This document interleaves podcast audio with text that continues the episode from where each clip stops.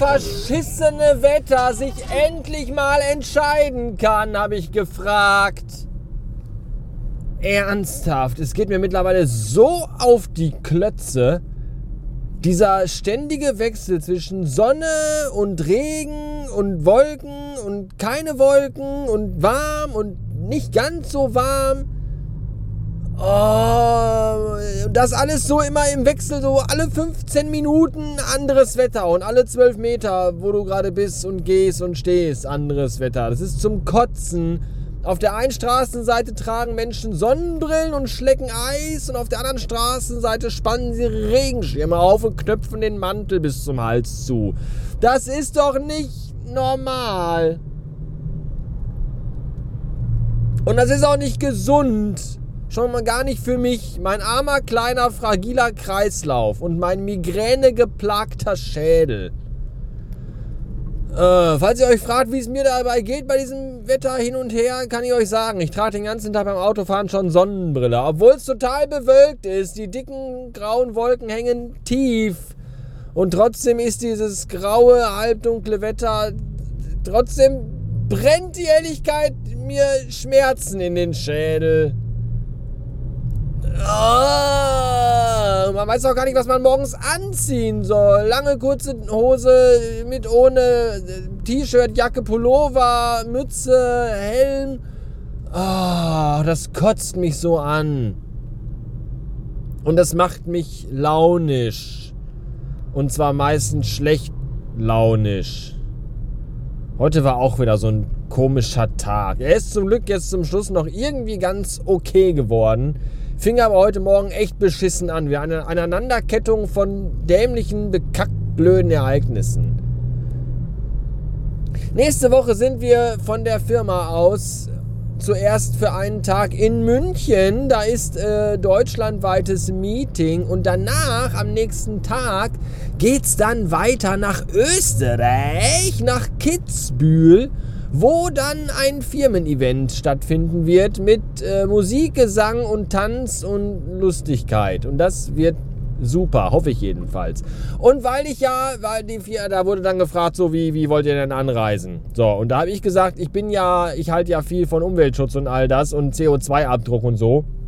Und deswegen habe ich bewusst darauf verzichtet, mit dem Flugzeug zu fliegen, weil ich das auch albern finde. Ja, du bist 30 Minuten in der Luft und musst dafür irgendwie drei Stunden früher am Flughafen sein, um einzuchecken. So ein Schwachsinn. Und deswegen habe ich gesagt, ich melde mich gerne dazu, mit dem, mit dem Zug zu fahren. Übrigens, ganz viele andere haben sich auch dazu entschieden. Und jetzt ist es natürlich, wie es immer so ist, weil ich ja Sven Glückspilz heiße, äh, zum ersten Mal seit, ich glaube, 20 Jahren oder so, muss ich mal wieder mit dem Zug irgendwo hinfahren. Und prompt heißt es in Nachrichten, ja, es wird wahrscheinlich jetzt äh, morgen oder heute Nacht schon, wird gestreikt.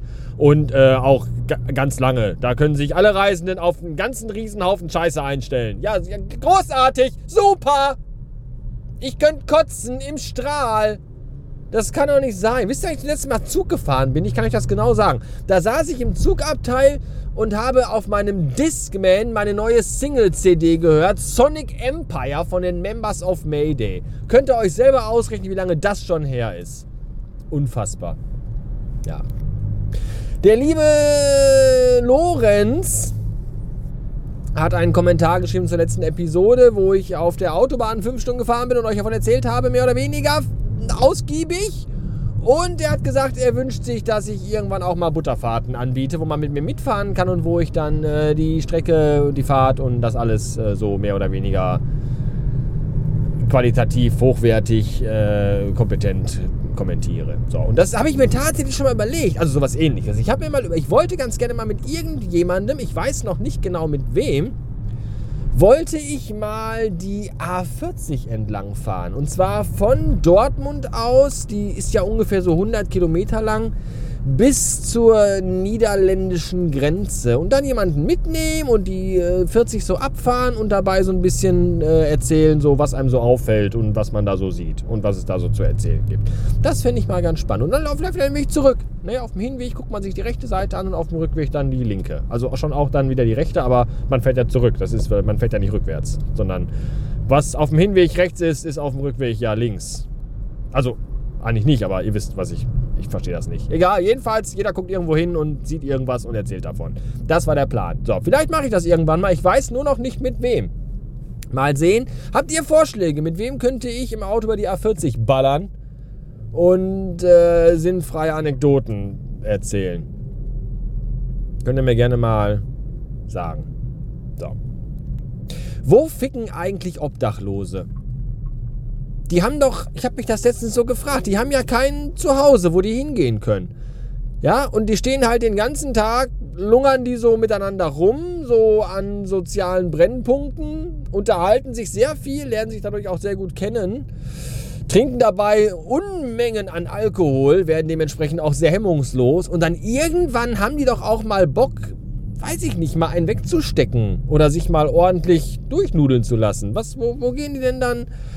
Habt ihr schon mal heimlich im Gebüsch Obdachlose beim Ficken beobachtet oder so? Das würde mich ja schon, mich würde das mal interessieren. Ja? Man kennt das ja von sich selber, als wir noch junge Menschen alle waren, ja? Wenn du da eine Freundin hattest, da musstest du ja auch immer gucken, ja, wo, wo, wo sollen wir denn dann? Machen wir bei mir oder machen wir es bei dir? Also bei mir ist eigentlich schlecht, weil meine Eltern sehr konservativ sind und auch alle fünf Minuten reinkommen, beziehungsweise an der Tür lauschen oder wir die Tür direkt offen lassen müssen. Ja, dann fahren wir doch zu mir. Meine Mutter hat Nachtschicht in der Fischfabrik und mein Vater liegt den ganzen Tag besoffen auf dem Sofa. Perfekt! So war das früher. Ne? War ja quasi auch, als wenn man obdachlos wäre. Da musste man auch mal gucken, wo, wohin. Ja.